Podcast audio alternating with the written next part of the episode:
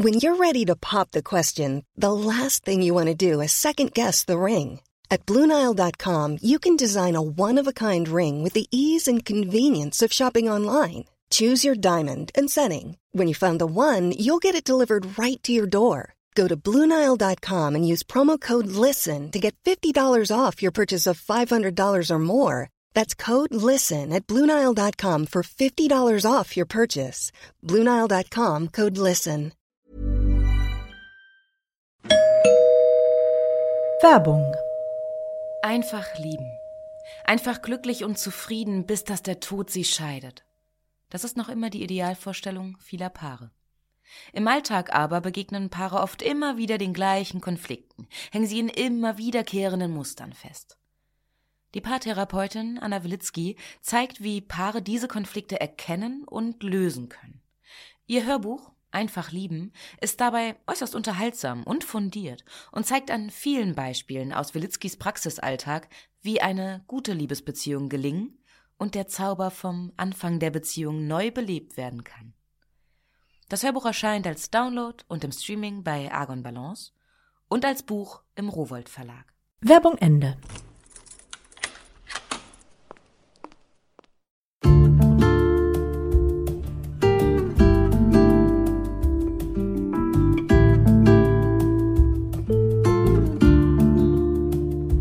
Herzlich willkommen zur neuen Folge von Einfach ganz Leben, dem Podcast für bewusstes Leben.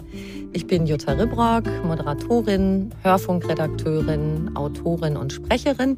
In diesem Podcast spreche ich alle zwei Wochen mit außergewöhnlichen Menschen über alles, was das Leben entspannter, gesünder und auch erfüllter und intensiver macht.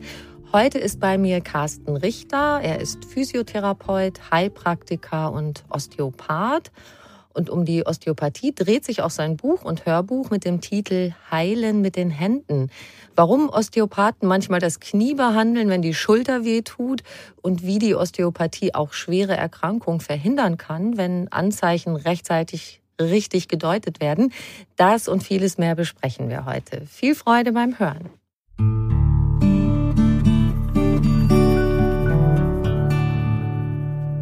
Lieber Carsten Richter, herzlich willkommen. Dankeschön, liebe Jutta. Das geht ja wie Honig runter. Außergewöhnliche Menschen ja. bei uns willkommen heißen.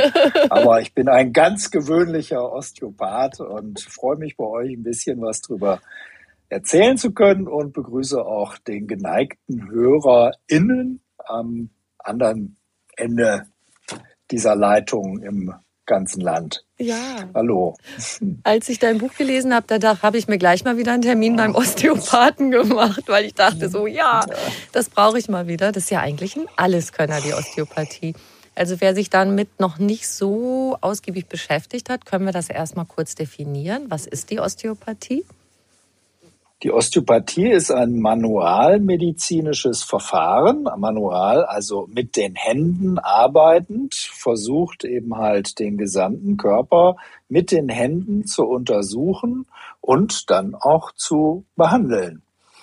Ja, das in Kurzform. Ja. Dabei geht die Osteopathie auf die Suche nach ähm, Bewegungseinschränkungen, Blockaden, Fixierungen, Verspannung und äh, hat spezifische Techniken, mit denen sie das dann halt auflöst. Und ich sag mal, die große Arbeitshypothese über allem ist, dass wo sich was bewegt, sich auch nichts Kranke festsetzen kann.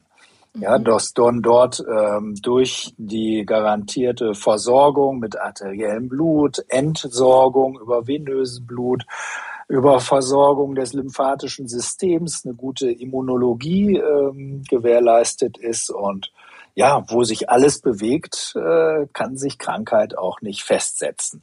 Das ist ein bisschen platt vielleicht gesagt, aber so eine ganz grobe Arbeitshypothese ist das, die ja. da drüber schwebt. Ich kann das schon mal gut verstehen, so auf jeden Fall. Jetzt haben wir ja. Hast du das schon so erlebt? Ja? Apropos Bewegung, jetzt haben ja in der Corona-Zeit viele von uns wahrscheinlich noch mehr rumgesessen als sonst. Was sind denn so, so relativ typische Beschwerden, mit denen die Leute zu dir kommen? Also wenn du das jetzt auf Corona besonders beziehst, sind es natürlich halt von diesen ganzen Lockdown geschädigten Büro äh, Menschen diese ganzen klassischen Schulter-Nacken-Problematiken natürlich halt. Das ist ganz viel Schulter-Nacken daraus resultierende Kopfschmerzen, ähm, unterer Rücken, mittlerer Rücken. Also das ist halt natürlich klar durch diesen Bewegungsverlust relativ typisch, aber man kann auch sagen, dass es sonst auch nicht untypisch ist außerhalb von Corona. Mhm. Rücken ist natürlich halt so ein Dauerthema und Schulter, mhm. Nacken auch. Und auf der anderen Seite haben ja auch viele Leute in dieser Zeit auch zu neuen Sportlichkeiten gefunden. Gerade in der ersten Welle fand ich das bemerkenswert, wie viel Leute dann Yoga vor Zoom-Sitzungen gemacht hat. Ich mhm. durfte das selber aus nächster Nähe beobachten und fand das witzig, aber auch dann auf eine Art und Weise doch effektiv und dachte, ja, ist doch super. Also wir lernen neue Sachen und ähm, ja, kommen auf eine andere Art und Weise in Bewegung. Ne? Mhm. Ja, sonst haben wir natürlich dann halt innerhalb dieser äh, Corona-Zeit auch Leute, die eben durch Corona, durch die Covid-Erkrankung eben direkt äh, geschädigt sind und unsere Hilfe dann suchen, halt Stichpunkt Long-Covid und ähm, wo wir da eben halt in den verschiedenen Systemen des Körpers, wo der, die Erkrankung ihre Spuren hinterlassen hat, versuchen zu helfen. Wow, da würde ich gern auch später nochmal drauf zurückkommen, wenn wir vielleicht mhm. an einigen Beispielen so bestimmte Krankheitsbilder mal angucken. Nochmal allgemein mhm. zur Osteopathie. Was, ich, was mich eben schon immer daran fasziniert hat, ist eigentlich die Stelle, wo es weh tut, ist oft gar nicht die Stelle, wo die Ursache ist. Das heißt, ich habe Nackenschmerzen und das liegt vielleicht an einer nervigen Blinddarmnarbe im Bauchraum oder ich weiß nicht, ich habe äh, was am Nacken und ähm, dann gibt's vielleicht irgendwo eine Entzündung, die an einer ganz anderen Stelle im Körper ist. Wie findest du den Zusammenhang zwischen den Beschwerden und der Ursache? Du tastest dich langsam vor im wahrsten Sinne des Wortes, ne? ja, ganz genau. Also es gibt natürlich verschiedene Untersuchungsstrategien. Ja, man kann natürlich halt von dieser schmerzenden Region ausgehend einfach halt äh, den Rest des Körpers untersuchen und versuchen zurückzufinden, aus welcher Region und aus welchem System eigentlich dieses Schmerzgebiet unter Spannung gerät. Ja, so könnte man eigentlich so wie so ein Faden, den man halt rückwärts versucht aufzuwribbeln.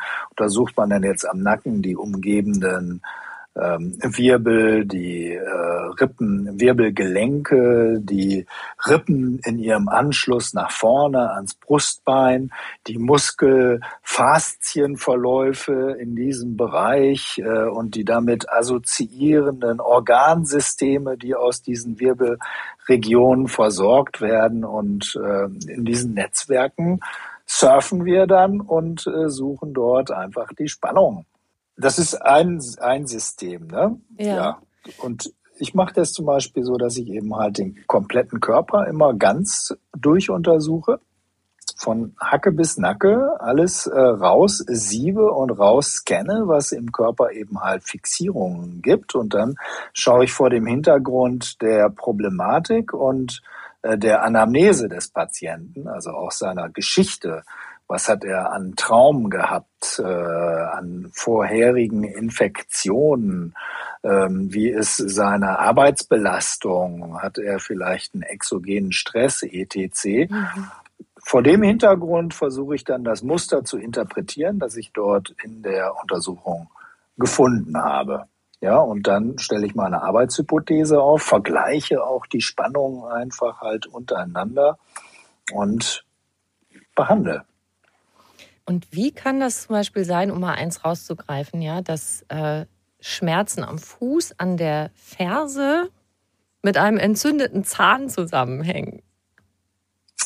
Also mit einem entzündeten Zahn. Das könnte natürlich, da, da spielt sich auf dieses, spielst du auf diesen Fall von diesem Orthopäden an, den ich in einer mhm. orthopädischen Konferenz äh, einen Vortrag gehört hatte, das kommt jetzt nicht klassisch aus der Osteopathie, dieser Fall, das war aus der Regulationsmedizin und das äh, der hatte eine Achillodynie, also eine Achillessehnenentzündung beschrieben, die dann eben halt nach Ziehen des Zahnes eben halt äh, sich dann verbesserte, was alle sehr erstaunt hat.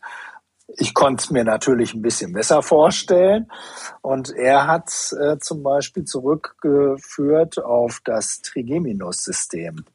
Der Nervus trigeminus ist der ähm, Kopfnerv, der unsere Kaumuskeln versorgt einerseits, aber auch sensibel alles in unserem Kopfbereich und auch entlang der Hirnhäute. Und der hat ähm, Kerngebiete natürlich, wie alle Hirnnerven, in, äh, im Hirnstamm. Und einer von diesen Hirn Nervenkern, der zieht eben halt einmal durchs ganze Rückenmark nach unten bis in die Region auch, in denen halt äh, Verschaltung mit den Segmenten der unteren Extremitäten einfach halt stattfinden, ja. Und dass über diese nervalen Wege eben halt eine ähm, Übererregung in der Achillessehne stattfand, ja, wodurch dann halt eine langfristige Entzündung zustande kam.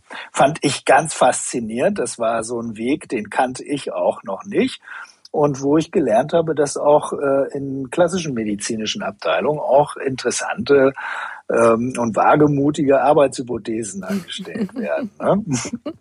Genau, ich muss jetzt noch ein paar von deinen besonderen Fällen mal rausgreifen. Eine junge ja. Mutter, die hatte Spannungskopfschmerzen und was du rausgefunden hast, war, äh, dass der Grund ein genähter Dammriss während der Geburt ihres Kindes war.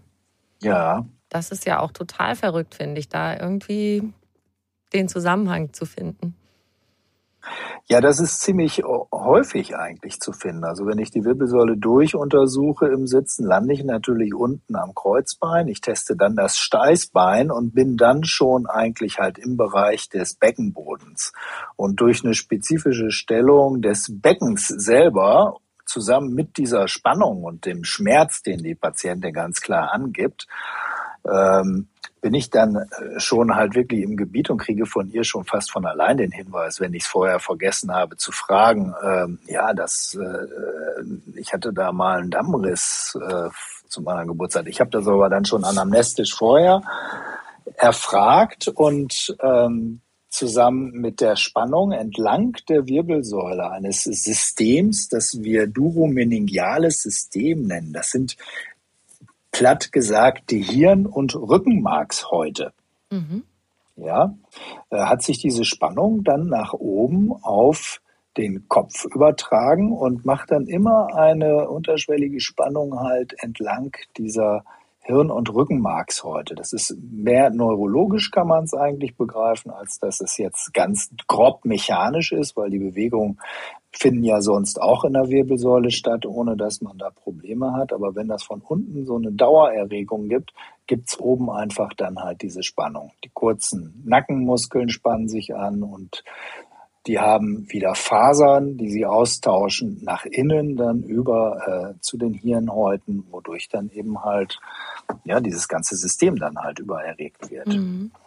Das sind dann erstmal soweit, wenn ich es finde, meine Arbeitshypothesen, sage ich. Ja? ja. Also es ist jetzt nicht so, dass ich sage, und das versuche ich auch im Buch immer darzustellen, es sind nicht so apodiktische ähm, Aussagen halt. Ja, es ist so, dass ja, das hört man natürlich am liebsten, aber für mich setze ich es immer ein bisschen in Konjunktiv. Es sind einfach Arbeitshypothesen die, wenn ich äh, sie abgearbeitet habe und das Schmerzgebiet spontan sich verbessert oder Eingangstests, die ich noch verwende, dann auf einmal nicht mehr positiv, sprich nicht mehr schmerzhaft sind zum Beispiel, dann habe ich für mich einen Beleg, dass meine Arbeitshypothese stimmen könnte. Ja, es könnte immer noch, man kann immer noch natürlich kritisch anmerken, ja, vielleicht war das jetzt aber auch der Placebo-Effekt etc. etc. Ja, kann alles sein, aber für mich erstmal ist das mit diesen Möglichkeiten, die ich da habe, mit meinen Händen, mit meinen denkenden Händen, meinen fühlenden Händen und die bisschen Software, die da oben auf meiner Schulter setzt, die das Ganze verarbeitet, äh, aus der Erfahrung heraus natürlich dann zu so einem Ergebnis führt, ist dann für mich erstmal so die Aussage dann. Und das ist dann natürlich halt auch für den, für diese Patientin halt auch ähm, interessant einerseits und auf der anderen Seite auch ähm, erleichternd, einfach mhm. mal eine Erklärung zu kriegen für etwas halt, ja. Woher diese Schmerzen halt kommen und wie die sich halt einordnen, das ist natürlich halt auch für einen Patienten oder für uns Menschen halt was ganz Wichtiges, also ein Framing zu erhalten, einfach ein, ja, also ein Rahmen, ähm, auf denen dieses ganze Geschehen halt basiert, weil darüber bekommen wir dann eben halt auch wieder ein Stück Autonomie zurück und mhm. Selbstwirksamkeit, weil wir können es uns vorstellen, wir haben ein Bild davon und ähm, kriegen auch Ideen davon, wie wir das vielleicht auch beeinflussen können, auch selber halt. Ja? Sonst schwebt das Ganze ja immer wie so ein mystisches Ereignis überein. Also diese Schmerzen werden ja mit allerlei Vorstellungen und schrägen Informationen gefüttert, die wir aus dem Internet erhalten und die unsere wohlmeinenden, aber irgendwie halt auch frei vor sich hin assoziierenden Freunde und Verwandten dann vor sich hm. hingeben. Und ich habe doch mal was ja, gehört. Äh, ja, ein kurioser Mix von äh, Ideen. Also man, das erlebe ich ja jeden Tag, ähm, wenn ich mich mit den Patienten unterhalte äh, dass die da selber erstmal all ihre Hypothesen dann halt so abgeben und mir erstmal mhm. erzählen, was sie meinen, was das halt ist. Und das ist halt dann auch, ähm, ja, das ist halt wirklich so ein verzweifeltes Suchen auch einfach. Und äh, man möchte selber natürlich einen Weg daraus finden. Ne?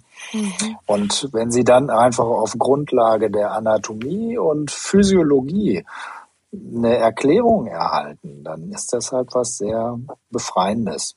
Ich habe dann in der Regel auch Bildmaterial da, mit dem ich das ihnen halt erklären kann. Mhm. Und äh, sage aber auch immer, dass das eben halt meine Arbeitshypothese ist. Ähm, ich kann es nicht 100 Prozent sagen halt. Ne?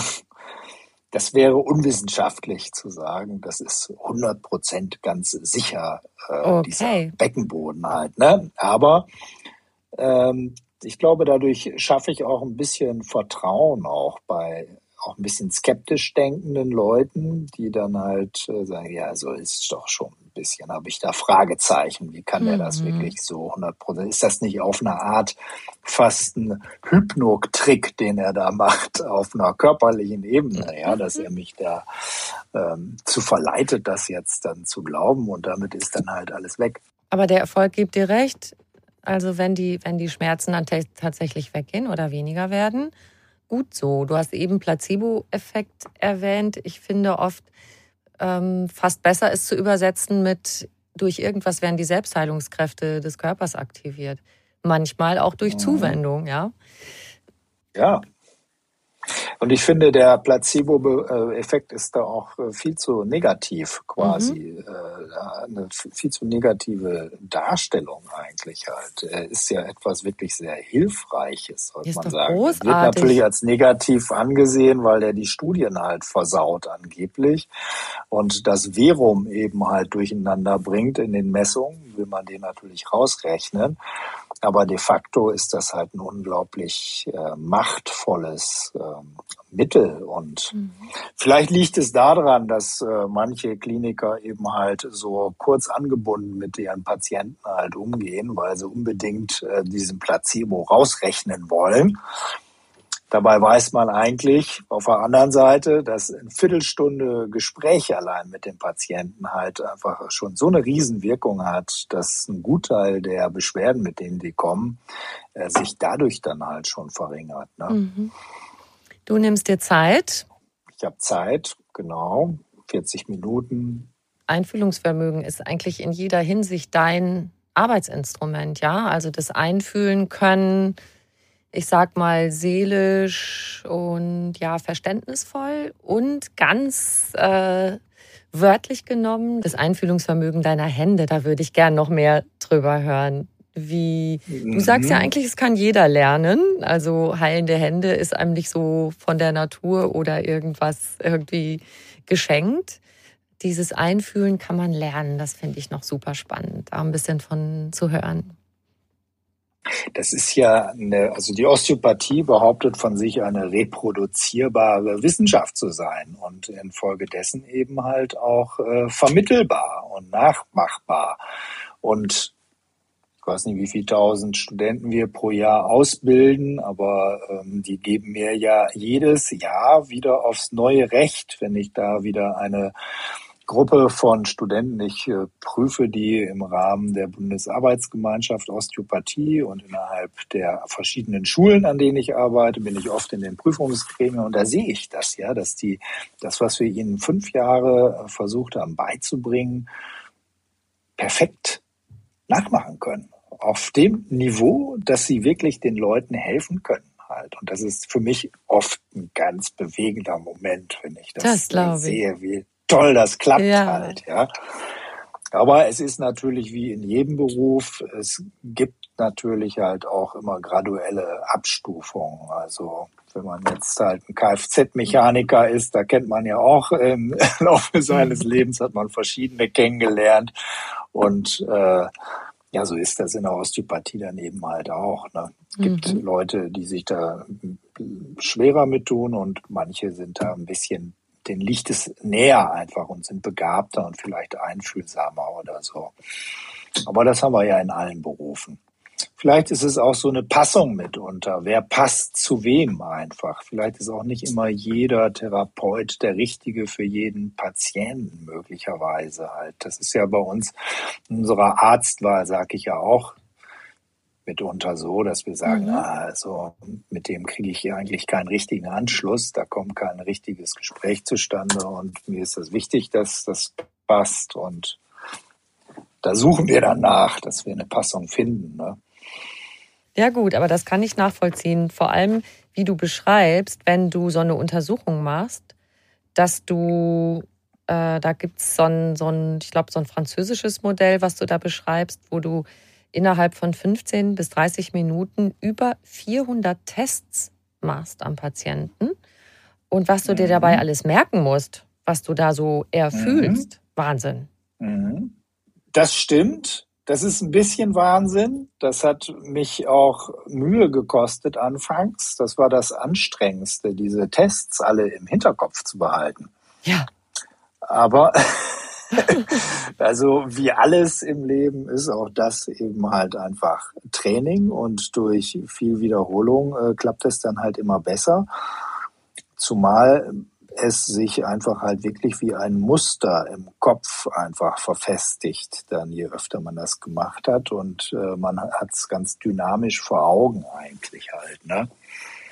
Und das hat mich sehr inspiriert und fand ich sehr toll, weil diese gründliche Untersuchung dort immer voranging. Ich hatte ja vorhin gesagt, man könnte auch vom Schmerzgebiet zum Beispiel aus mal die Läsion abwickeln, aber mich hat ähm, dann äh, gestört, dass man dann einfach nur in Relation zu diesem einen Schmerz eigentlich halt arbeitet. Aber mich interessierte halt immer die Gesamtgeschichte des Körpers. Und die kann ich eigentlich nur rauskriegen, wenn ich auch den Gesamtkörper an all seinen Strukturen untersucht habe. Da tauchen dann zwar auch ähm, Blockierungen und Muster auf, die vielleicht mit dem Schmerz nichts zu tun haben, aber in der Gesamtgeschichte dieses Körpers trotzdem interessant sind und auch auf diesen Schmerz dann halt hin. Ja. Und in der Gesamtheit wäre es ja auch gut, wenn du die Spannung auch auflöst. Auf jeden Fall, mhm. ganz genau. Ja, wir sprechen da auch vom Total Load Modell, dass wir so sagen, okay, also jede Blockierung äh, hemmt halt auch einfach unsere Energetik mhm. zu einem gewissen Prozentsatz. Ja, also unser Körper ist ja immer einfach äh, bemüht, halt äh, möglichst aufrecht und dynamisch durchs Leben zu gehen und will sich von all diesen Sachen nicht unterkriegen lassen mit diesen alten Umknicktrauma, das wir da unten im Knie haben und den angefransten Meniskus dort und äh, vielleicht diesen Beckenbodennarbe. Wir kommen ja unheimlich lange und super mit all diesen Sachen klar, bis dann irgendwann mal so ein Kipppunkt kommt. Mhm und ähm, noch so ein kleiner externer äh, pathogener Faktor dazu kommt, wie ein übel gelaunter Chef oder unsere Blagen, die morgens sich nicht anziehen wollen. Und wir flippen aus und auf einmal haben wir den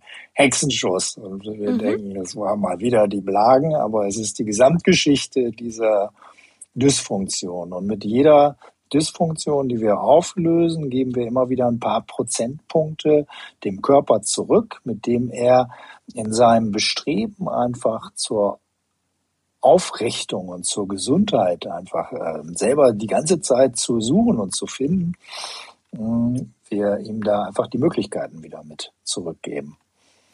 Lass uns doch noch mal ein paar Beispiele angucken. Du hast eben Long Covid erwähnt zum Beispiel. Das finde ich auch super spannend. Was könnt ihr da machen mit der Osteopathie?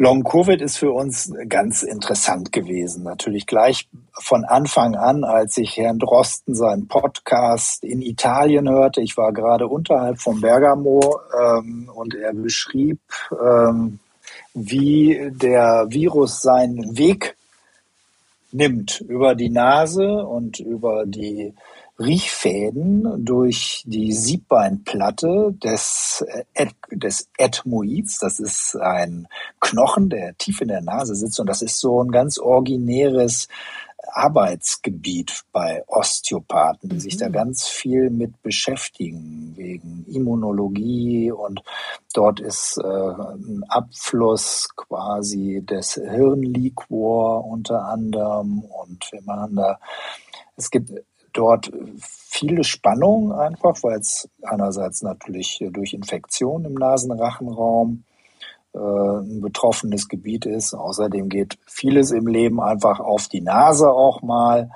Und äh, die Spannungen, die dann da entstehen, die übertragen sich dann eben halt auch wieder über dieses Hirnhautsystem, das von innen auch genau an diesem Knochen mitunter auch ansitzt und so. Und so ist das halt immer schon für uns ein interessantes Gebiet gewesen. Und als ich dann hörte, dass der Virus, und das macht er eigentlich, machen Viren häufig, aber dass der da so wichtig Eingang findet und dann so zentrale Dinge durcheinander bringt, das ist für uns auch sehr faszinierend. Da kam bei uns sehr schnell auch die Idee, dort äh, auch drauf arbeiten zu können, ja.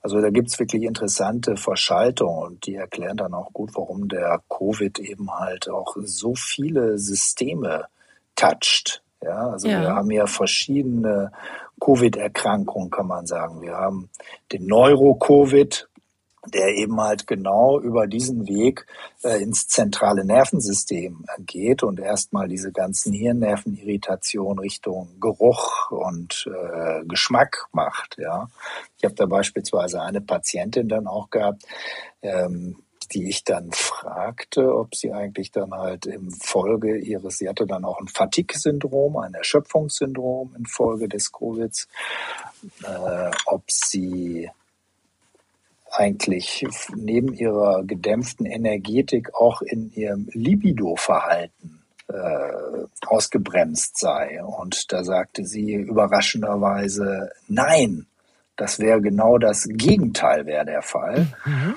Und ich habe mir dann die Verschaltung eben halt nochmal reingezogen im zentralen Nervensystem. Und das würde sich darüber erklären lassen, dass beispielsweise bei der Frau dann vom äh, Hirnstamm eine Rückverschaltung dann wieder im Frontalhirn, eine Irritation im Frontalhirnbereich äh, äh, erwirkt hat. Und das Frontalhirn ist eben halt für Sozialkontrolle äh, zuständig, unter anderem planerisches Handeln und so. Und das weiß man, dass äh, so ein äh, Symptom von Frontalhirngeschädigten ist neben der Witzelsucht sexuell enthemmtes Verhalten. Ach.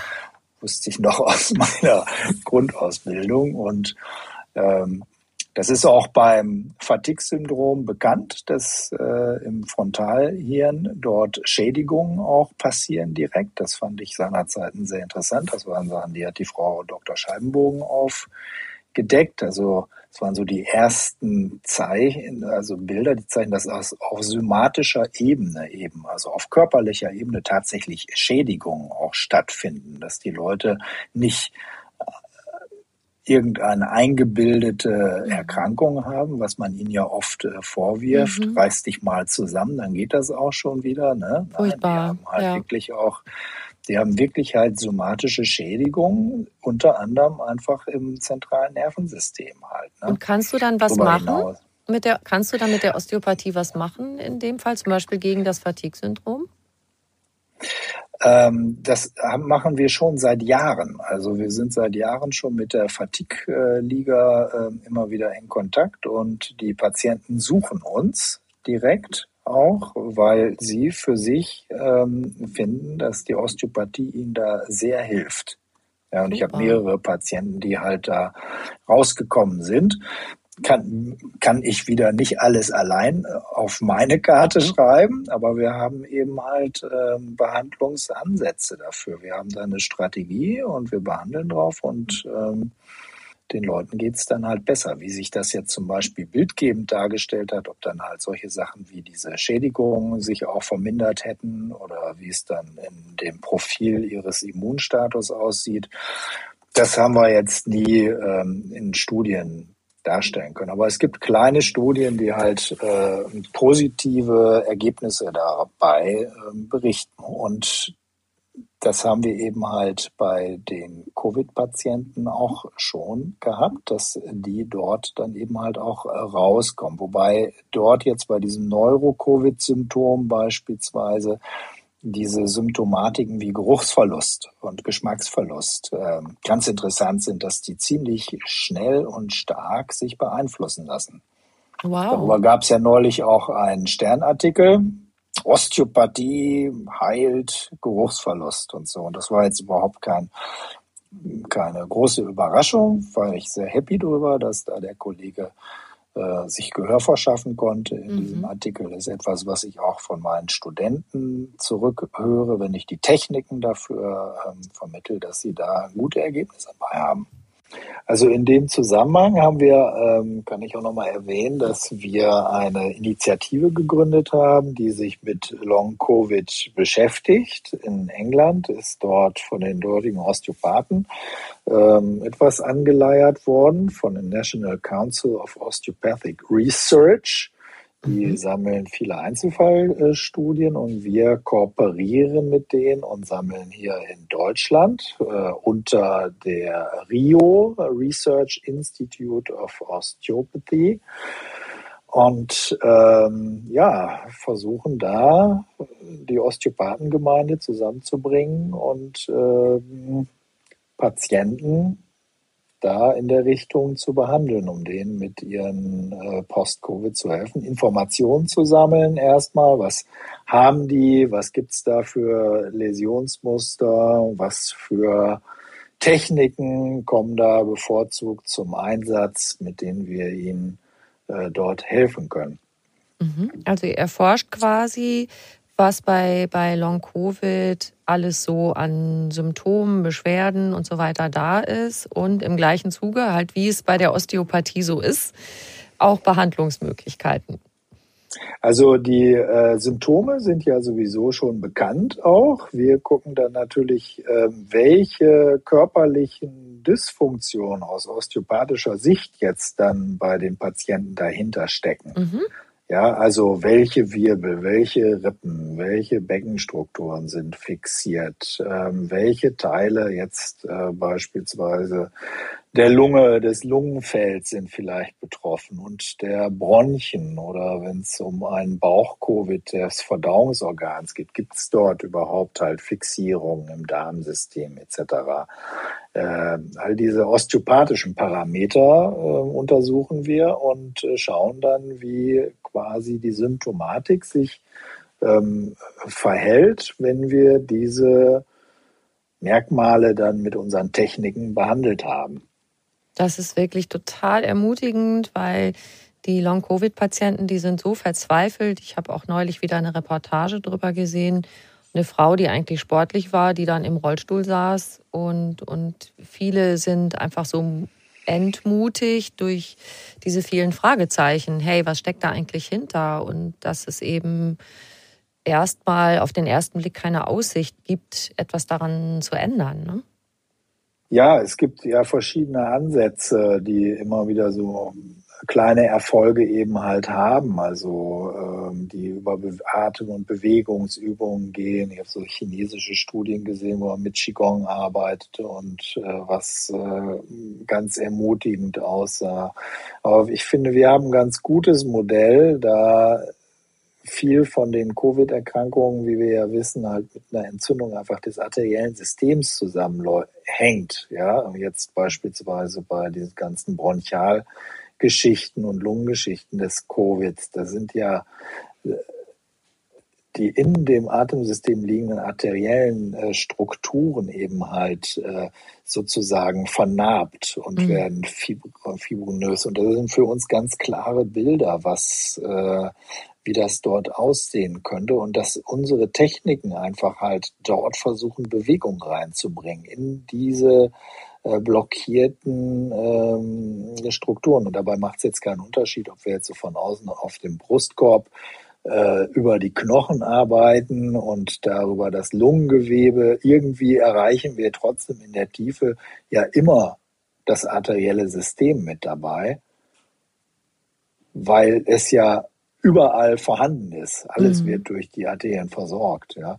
Und dass da unsere allgemeinen Mobilisationstechniken halt immer drauf wirken, das ähm, glaube ich, ist dann ziemlich augenscheinlich. Außerdem machen wir halt auch Verbesserungen eigentlich des arteriellen Systems dann halt über die Behandlung der Wirbelsäule, von wo aus eigentlich neurologisch dann das Gefäßsystem versorgt wird. Ne? Also wir haben da überall, glaube ich, Arbeitsmodelle, mit denen wir das schon äh, gut darstellen können, warum das funktioniert und dass es funktioniert, ähm, erleben wir eigentlich in unserer täglichen Praxis. Aber auch hier ist Osteopathie kein Allheilmittel, das auf alle Fälle zu 100 Prozent bei allen Covids helfen wird, aber wir haben da was beizutragen. Da bin ich ganz überzeugt, auch durch jahrelange Arbeit mit den C, äh, mit den Chronik Fatigue Patienten, die ein bisschen ein vergesellschaftetes Bild da abgeben. Und die wenn, ein bisschen ähnlich sind, ne? Ja. Und wenn man jetzt als Covid, Long-Covid-Patient solche Beschwerden hat, kann man Kontakt aufnehmen zu Osteopathen, die an dieser Initiative beteiligt sind? Oder man wendet sich an seinen Osteopathen und der kann dann auch über diese Initiative äh, Zugang zu Material bekommen, mit dem er dann diesen Patienten noch besser befunden kann. Mhm. Beispielsweise gibt es da eine App von diesem englischen Verband, äh, an dem dann der Patient seine Beschwerden mit dokumentieren kann. Ja, und den Verlauf. Mhm. Und ähm, die äh, äh, Freischaltnummer dafür, die gibt's dann aber eben halt nur über die Rio und da muss dann der Osteopath vermittelnd quasi sich dann anmelden. Okay, vielleicht können wir die Infos dazu auch mit in die unsere Show Notes zu dieser Folge einbauen. Dann können unsere Hörerinnen und Hörer sich da nochmal informieren. Ne? Super. Und ihr, ihr fahndet ja tatsächlich immer nach Spannungen im Körper. Was können wir selber persönlich auch tun, um diese Beweglichkeit zu fördern und Spannungen zu vermeiden? Also von, klar, selber viel bewegen wahrscheinlich, tanzen sagst du und Kampfsport, habe ich gesehen. ja, das sind natürlich totale Königswege, ja. Also unterm Strich möchte ich meine Patienten dazu ähm, anhalten, was eine Bewegungskunst von sich zu finden, für sich zu finden, die einfach ihre Leidenschaft weckt und dann mhm. ihre, ihr Vergnügen am eigenen Körper einfach halt erweckt, bei dem sowas wie eine körperliche Fitness einfach ein Abfallprodukt ist letzten Endes, ja. Weil ein Körper, der halt durch eine bestimmte eine Schulung einfach durchgeht, wie den Tanz oder die Kampfkunst, der gewinnt so viel mehr als äh, nur Kraft, Ausdauer, Kondition und Dehnbarkeit. Er bekommt, er, man erhält ein funktionierendes, ein Instrument, das den Geist grundsätzlich überhaupt eigentlich erstmal vollständig werden lässt. Ein großes Wort. Wesen, ja, ja, es ist, glaube ich, es ist eine Dekade, ähm, glaube ich, gekommen für den Menschen im Westen äh, unter dem Stichpunkt Embodiment, einfach mhm. halt äh, das Leben auch wieder über die fühlende, erlebbare Seite seines Körpers eigentlich zu begreifen, weil mhm. es geht ums Fühlen und nicht nur ums Denken. Das Denken ist halt ein Instrument innerhalb dieses Fühlens, aber das Fühlen ist was viel Grundlegenderes und etwas, von dem wir uns sehr entfernt haben. Und das ist eine Quelle ähm, viel von vielen Problemen, denke ich halt, auch auf mentaler Ebene, dass wir da nicht mehr gut drin sind, einfach in dieser Körperlichkeit. Und da sind natürlich diese klassischen asiatischen Systeme, wissen das eh immer schon.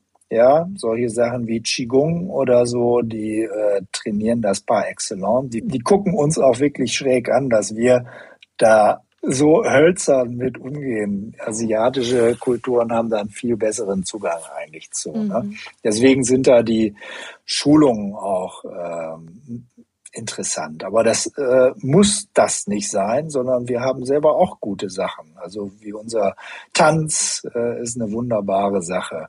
Und auch wer in Ausdauergeschichten sich mehr zu Hause fühlt und gerne in den Flow beim Laufen kommt durch den Wald oder lange Distanzen schwimmen möchte, das ist alles äh, super. Hauptsache, das ist das Wichtigste. Man ist einfach, man erlebt seinen Körper und ist glücklich dabei. Weil nur das, was glücklich macht, auch wiederholt wird, wird immer wieder gemacht und ähm, hinterlässt Spuren von Gewohnheit in unserem Körper. Mhm. All dieser ganze andere Kram, wo wir so viel Disziplin und Zwang brauchen, sind doch letzten Endes Sachen, die wir dann doch nicht ewig machen und irgendwann mal zermürbt dann aussteigen oder die auch einen Körper hinterlassen, der einfach sich verhärtet auch in diesem Zwang und dieser ja, dieser Gewolltheit. Also wieder das Gegenteil ja. von dem, was wir erreichen wollen. Wir wollen ja die Spannung rausnehmen, ne? Ja, genau. Wir wollen ja in Flow kommen. so ist es. Gibt es eigentlich ähm, so in deiner, in den langen Jahren deiner Tätigkeit, gab es da was, wo du, wo du sagen könntest heute, boah, da hast du total gestaunt oder du hast davor gestanden und dachtest, das weiß ich überhaupt nicht, wie ich das lösen soll oder irgendetwas anderes, was dich überrascht hat oder auch besonders berührt hat? Also das habe ich, glaube ich, jede Woche natürlich und äh, fast jeden Tag. Das ist eben halt auch das Schöne in diesem Beruf und ich sage mal in dieser Art, wie wir untersuchen, ergebnisoffen alles zu untersuchen, immer wieder Zusammenhänge äh, zu erleben, die wir so auch noch nicht gesehen haben ja, wo man denkt, das gibt's jetzt nicht. Also kann das wirklich sein, dass diese Kleinigkeit dort dazu führt, dass er das und das hat. Ich, egal, ich traue mich jetzt, das mal anzubehandeln und gucke, ob sich's verändert. Und dann mhm. passiert's und dann äh, klappt's, ja. Und das, das ist erstmal so aus dieser handwerklichen Geschichte schon mal immer was. A, Überraschendes, immer wieder, jeden Tag und auch beglückend, muss ich sagen. Man fühlt sich wie Sherlock Holmes ein bisschen, der die ganze Zeit am Recherchieren und wieder halt einen Fall gelöst hat. Ne? Eine Mischung aus Dr. House und ähm, Sherlock Holmes, sag ich mal. Ne? Kommissar Richter Aber ermittelt. Schön, so, genau. Aber was natürlich Sachen sind, sind, also toll ist, sind auch Effekte, die Patienten halt berichten, die man so nicht erwartet hat, die einfach darüber hinausgehen, weswegen sie gekommen sind. Ne? Die sagen dann halt, sie kommen wegen ihren Rückenschmerz oder Knieproblematik. Man hat sie drei, vier Mal behandelt und sie sagen, dass sich ihr Leben verändert hätte. Wow. Also solche Statements, das ist jetzt nicht, dass ich das jeden Tag höre, ja, aber das höre ich doch immer wieder, dass so Aussagen kommen wie, ich bin seit diesen Behandlungen zentrierter, mhm. ich bin näher bei mir. Das sagt mir, dass sie vorher einfach ähm, aus ihrer Mitte einfach so stark äh, in die Peripherie gezogen waren von ihren Problemen, dass äh, jetzt mit den Behandlungen halt diese Neuausrichtung wieder nach innen überhaupt dann möglich wurde, weil von außen nichts mehr dran gezogen hat, ja. Dass der Mast wieder mehr zur Mitte gekommen ist, weil an den Wanden nicht mehr diese Spannung ist und dass Menschen das fühlen und äh, dass das was mit ihrer Emotionalität macht. Das ist einerseits, ähm, wird natürlich, würden viele Naturheilkundigen sagen, ja, das ist doch ganz normal. Aber ich finde, das ist so ein Bücherwissen, das äh, ganz anders wirkt, wenn man es äh, im klinischen Alltag von den Leuten erzählt bekommt. Mhm. Ja. Und das finde ich dann halt ähm, berührend, äh, wenn äh, Leute für sich sagen, dass das äh, was ganz Grundsätzliches in ihrem Leben beeinflusst hätte. Ne? Voll schön. Natürlich, das finde ich ein totales Geschenk natürlich. Ne? Ja. Ne? Aber so nehme ich es eben halt auch als Geschenke, die kann ich nicht willentlich herbeiführen. Ich bin bescheiden, ich will jemanden, ich bin nicht wirklich bescheiden, ich bin auch sehr anmaßend, aber ich will eigentlich ja erstmal nur einem Patienten mit seinem Grundproblem helfen, weswegen er da kommt. Ja, ich will ihn jetzt nicht irgendwie äh, zur Erleuchtung führen, wenn ich wüsste, wo es da lang ginge überhaupt, wäre er sowieso auf mich verloren als Guide. Aber erstmal reicht nur seine körperlichen Schmerzen. Aber das ist dann schon einfach interessant, wie stark die Psyche einfach das Spiegelbild unserer Soma ist. Das ist ein bisschen halt platt, aber es ist tatsächlich einfach so, mhm. dass es halt Einheiten sind, die sich auch wirklich dann so äußern. Ne? Und ich finde es dabei auch sehr interessant, ähm, wie sehr das Hand in Hand geht mit Erkenntnissen, die beispielsweise in der chinesischen Medizin einfach ja. äh, schon sehr lange äh, gegeben sind. Ne?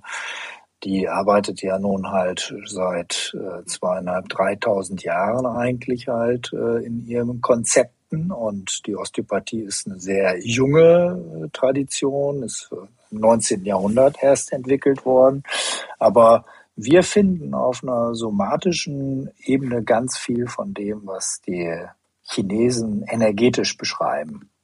Ja, wenn die halt reden von äh, die Niere, oder äh, die Niere, Blase als Vertreter des Elements Wasser regiert den unteren Rücken und die Knie und äh, die unteren Extremitäten, dann ist das tatsächlich halt ein Gebiet, das wir strukturell häufig ähm, blockiert finden. Also mhm. der Gleitkontakt zwischen Niere und einem Muskel in der Tiefe, der Psoasmuskel, der in der Lendenwirbelsäule liegt, in der Kinesiologie auch, das ist so ein anderes Gebiet, das so eine kleine Mischung macht aus der Chiropraktik heraus, äh, ist das ein Kennmuskel auch für die Niere, dass wir deshalb wirklich ganz viel betroffen finden, einfach äh, bei Rückenschmerzen und allen Geschichten in den unteren Extremitäten.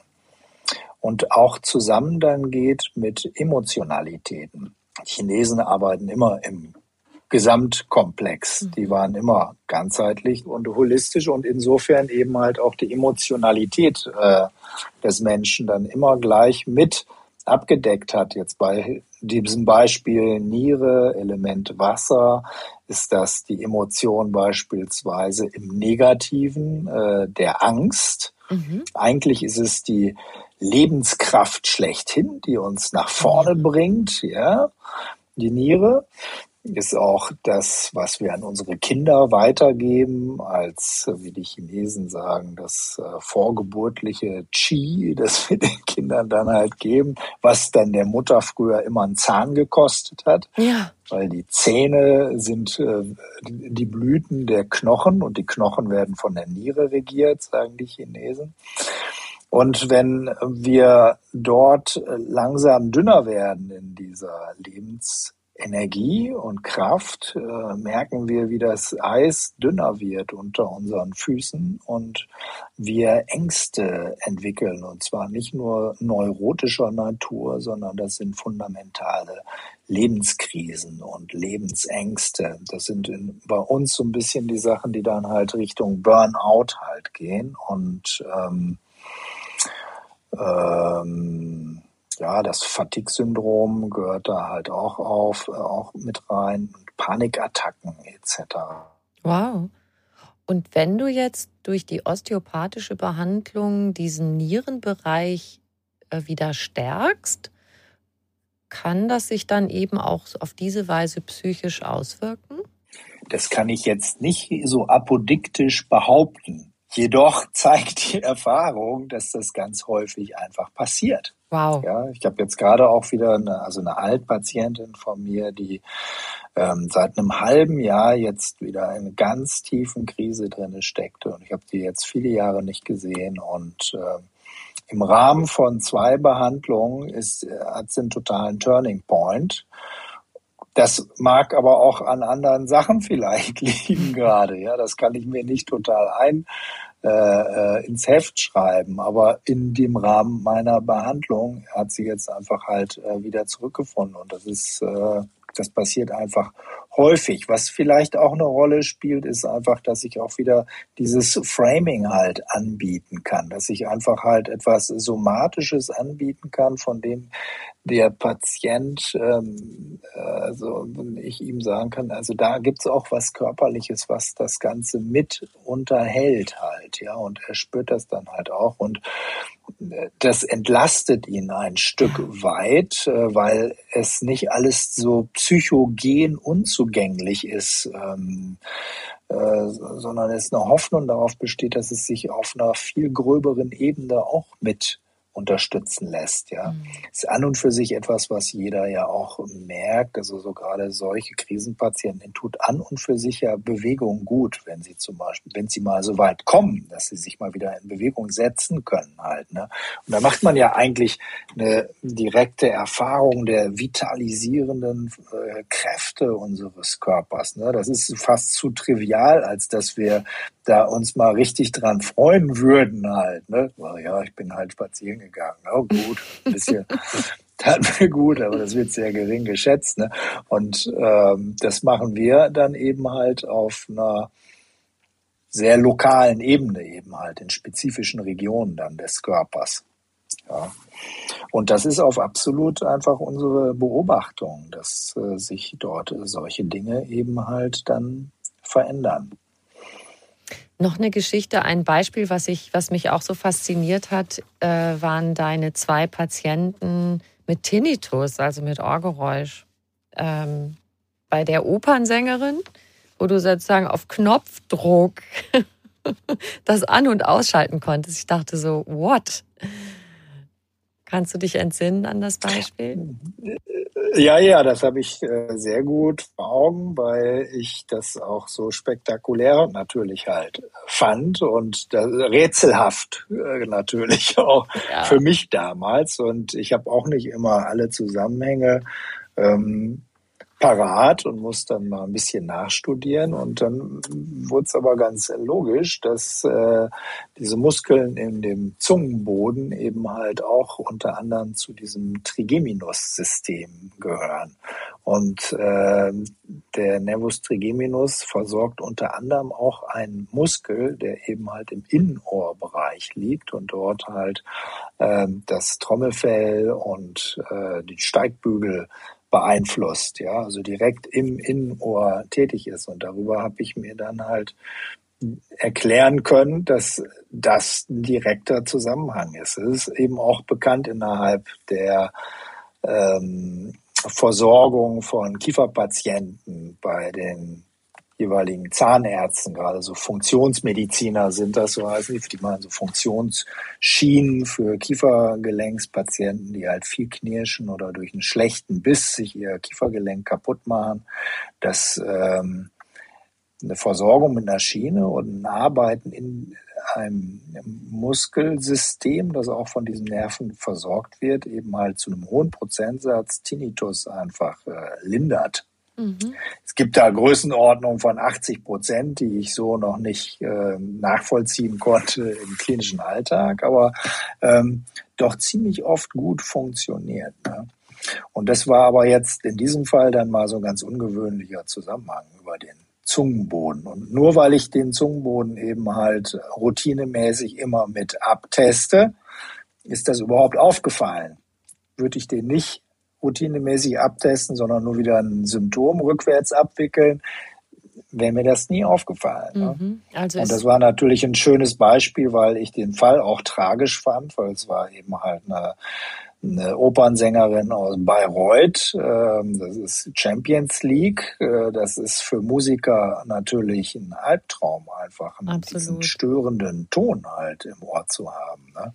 Und ich habe da angeknüpft eben an das, was du gesagt hast, weil bei Tinnitus sagt man ja auch oft, dass, dass das psychische Ursachen habe und Stress und so weiter. Gut, das kann man wieder nachvollziehen. Man kommt in Spannung durch Stress, aber auch da ist es ja eine mega Erleichterung, wenn man dann auch auf körperlicher Ebene was findet, was das mit verursacht. Auch wieder dieses Ding. Ich habe endlich eine Erklärung. Ja, Scheinbar. Also und da drin sind wir super gut, weil wir können theoretisch, das könnte man uns natürlich jetzt auch vorwerfen, aber jede Struktur des Körpers ähm, über die Neurologie und über das weit verzweigte Fasziensystem einfach mit allen möglichen Symptomen äh, in Zusammenhang zu bringen. Ja, das ist unsere totale Stärke. Aber es ist auch ein ganz, kann auch ein ganz großer Vorwurf einfach halt sein, weil es steckt auch eine große Beliebigkeit möglicherweise da drinnen. Weil es könnte ja, ähm, ja, also dann, ihr könnt ja alles damit in Zusammenhang bringen. Und das, was dann wirkt, ist dann tatsächlich halt äh, ein großer Hypnose-Trick. Äh, oh, oh, oh. Aber wenn der funktioniert, ist doch cool. ja, das, also insofern wäre wirklich die Osteopathie dann letzten Endes also der größte Hypnosetrick einfach halt in der Medizin, ja, den man so haben kann. So. Auf der anderen Seite würde man natürlich halt äh, Herrschern von Osteopathiestudenten werden vielleicht äh, total sauer, dass sie fünf Jahre lang so haarklein Anatomie und Physiologie Psychologie studieren mussten, wenn es doch eigentlich alles ganz einfach sein könnte. Ich müsste eigentlich nur irgendwie eine Art eines äh, Erklärungsmodells an den Haaren herbeiziehen und da hätten wir doch schon mit der chinesischen Medizin oder Homöopathie oder sowas, dass wir da gut drüber stülpen könnten. Aber und da gibt es auch Forschung zu und ich denke, da erwarten uns auch noch ganz interessante Ergebnisse, ist auch die Intention eines Therapeuten halt auch wichtig. Also das, was er eigentlich halt in die Technik reinsetzt an Erwartungen und was er für ein Bild im Hintergrund im Kopf hat. Das ist ja dieser, das ist der Rosenberg-Effekt, der ja auch in klinischen Studien eben halt rausgerechnet wird, dadurch, dass derjenige, der das Heilmittel appliziert, verblindet ist. Mhm. Weil man weiß, ein Arzt, der eine Pille gibt, die jetzt gegen Asthma helfen soll, auch ein Placebo-Mittel, das überhaupt keinen Wirkstoff hat, quasi mit Verbesserung eben halt ihm geben würde. Ja, also die Intention machen halt auch etwas und äh, das könnte sein, dass dafür dann die Osteopathie-Ausbildung doch gut war, weil da eine Riesenintention dann halt hintersteht mit dieser, diesen komplexen Bildern, die man dann im Kopf hat. Was wünschst du dir da gesellschaftlich oder in, ja, im Zusammenspiel mit der klassischen Medizin? Dass diese Aspekte, die du jetzt gerade erwähnt hast, dieses ganzheitliche einfach mehr zum Tragen kommt. Die klassische Medizin ist ja auch wichtig und leistet so viel. Und es ist oft so schade, dass das als Gegensatzpaar gesehen wird. Absolut. Da bin ich auch gar kein Freund von. Ich finde, also das muss Hand in Hand gehen. Es gibt einfach so weite, für wir sind sehr stark natürlich in diesen ganzen funktionellen Aspekten und es gibt viele Sachen, wo man einfach halt mit den normalen Bild, bildgebenden Verfahren etc. einfach halt keine Befunde hat und wir, da, da sind wir ganz stark. Aber wir können jetzt nicht eine nekrotisierende Pankreatitis behandeln und keinen Krebs und ähm, müssen da halt unsere Grenzen halt auch sehen. Und es gibt absolut operative Verfahren, die total wichtig sind. Ich finde, das muss alles Hand in Hand geben. Das hat alles totale Stärken. Gerade jetzt sehen wir ja auch wieder in diesen Zeiten, wie kostbar Notfallmedizin etc. Ja. ist. Also was da die ärztlichen Kollegen machen, ist einfach ganz großes Kino. Jeder, der mal richtig einfach im Dreck lag und mal eine akute körperliche Krise hatte, mhm. unfallmäßig oder einen Herzinfarkt oder sonst was, der weiß, wovon ich jetzt rede, dass wir da ganz froh sind, dass wir dieses tolle System halt in so einem Hochleistungsbereich einfach zur Verfügung haben. Ne? Mhm.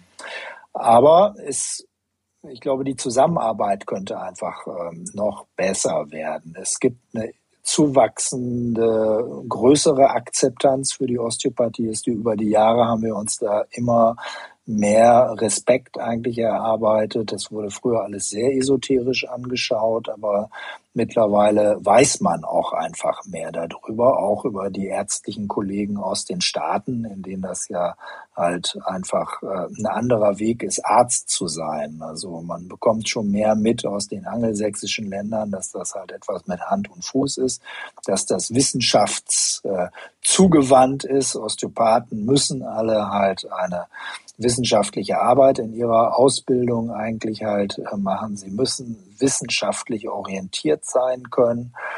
Und äh, es gibt da eine ganz große Zugewandtheit eigentlich zur klassischen Medizin.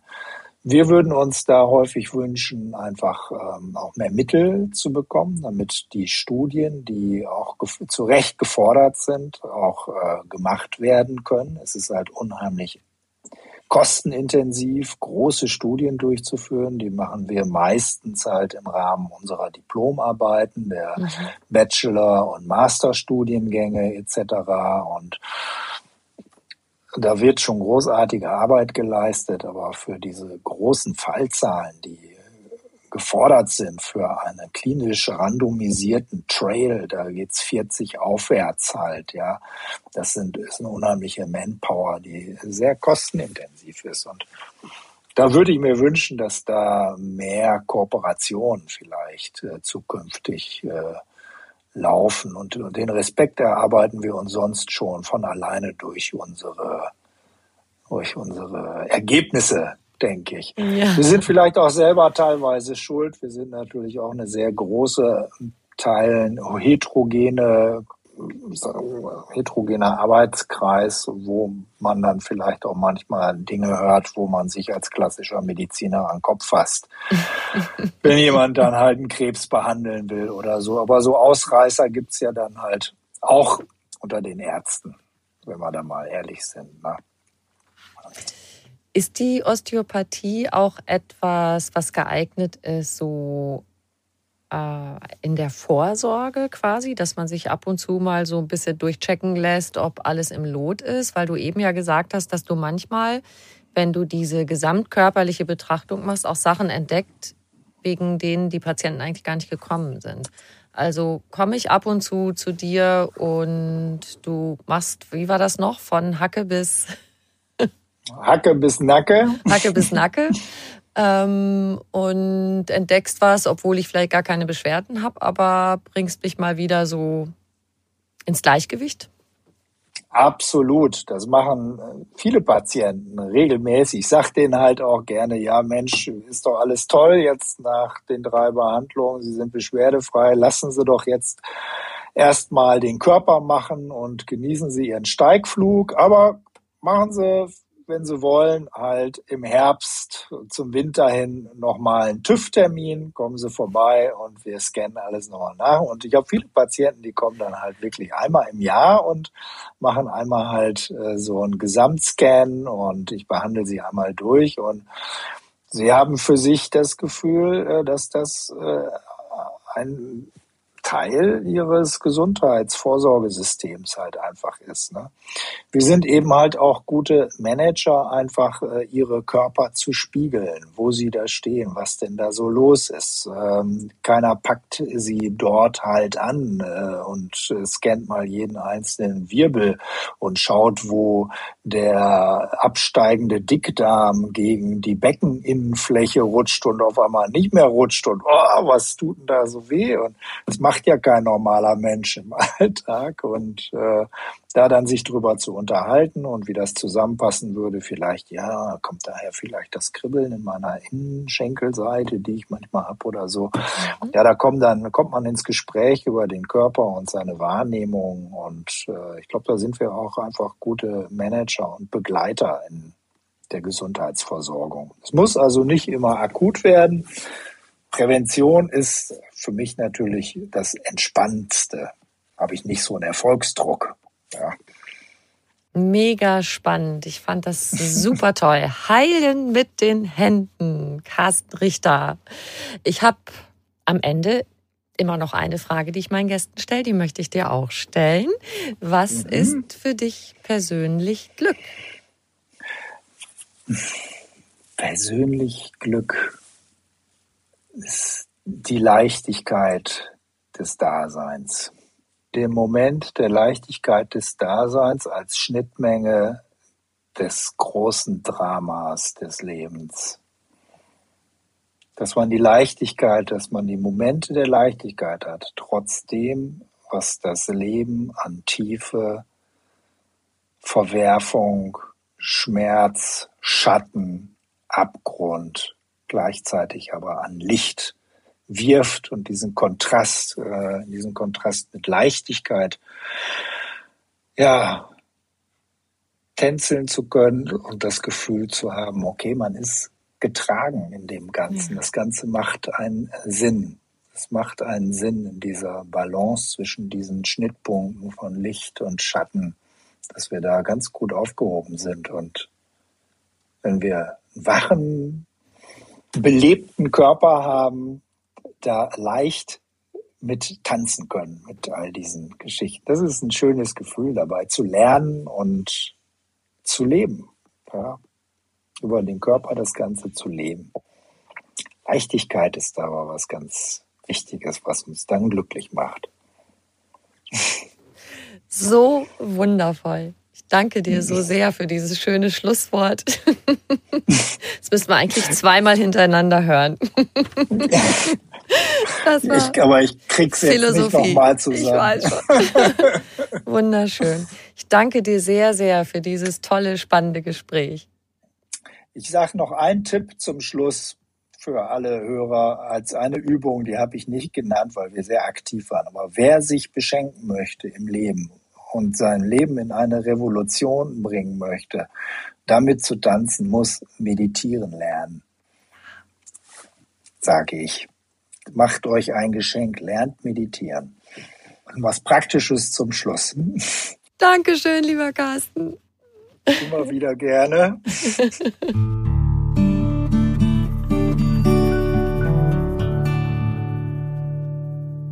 Wenn du mehr über Carsten Richter erfahren möchtest, schau gern in die Show Notes zu dieser Folge.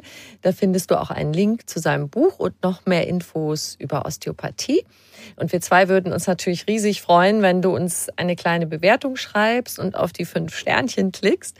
Und bitte ganz gern weiter sagen, dass es den Podcast einfach ganz Leben gibt mit vielen Tipps für mehr Gesundheit und mehr Lebensfreude.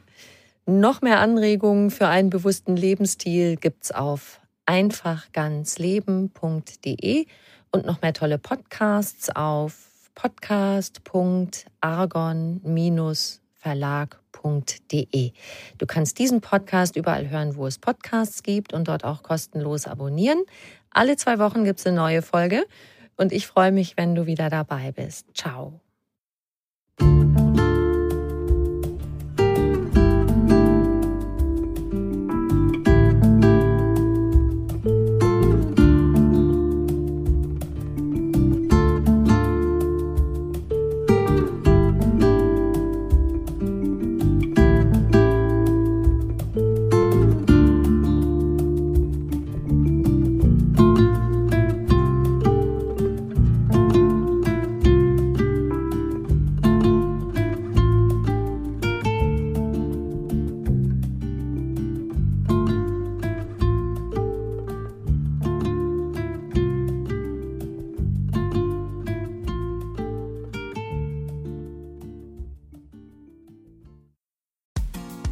Frauenstimmen.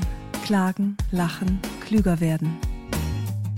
Ich bin Ildiko von Kürti, ich bin Buchautorin und Journalistin und in meinem Podcast spreche ich alle zwei Wochen mit lebensklugen und mutigen Frauen über das Loslassen und das Aufbrechen, das Verlieren, das Suchen und das Finden. Ich bin stolz darauf, wie viele wunderbare Frauen bereits bei mir zu Gast waren. Unter ihnen Stefanie Stahl, Maria Furtwängler, Annika Decker oder Gerburg Jahnke. Und ich freue mich auf alle, die noch kommen. Ihr könnt Frauenstimmen überall dort hören, wo es Podcasts gibt. Herzlich und hoffentlich auf bald. Eure Ildiko.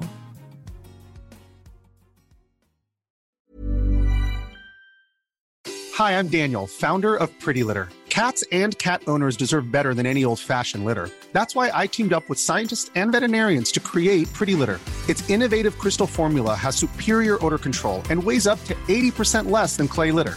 Pretty Litter even monitors health by changing colors to help detect early signs of potential illness. It's the world's smartest kitty litter. Go to prettylitter.com and use code ACAST for 20% off your first order and a free cat toy. Terms and conditions apply. See site for details.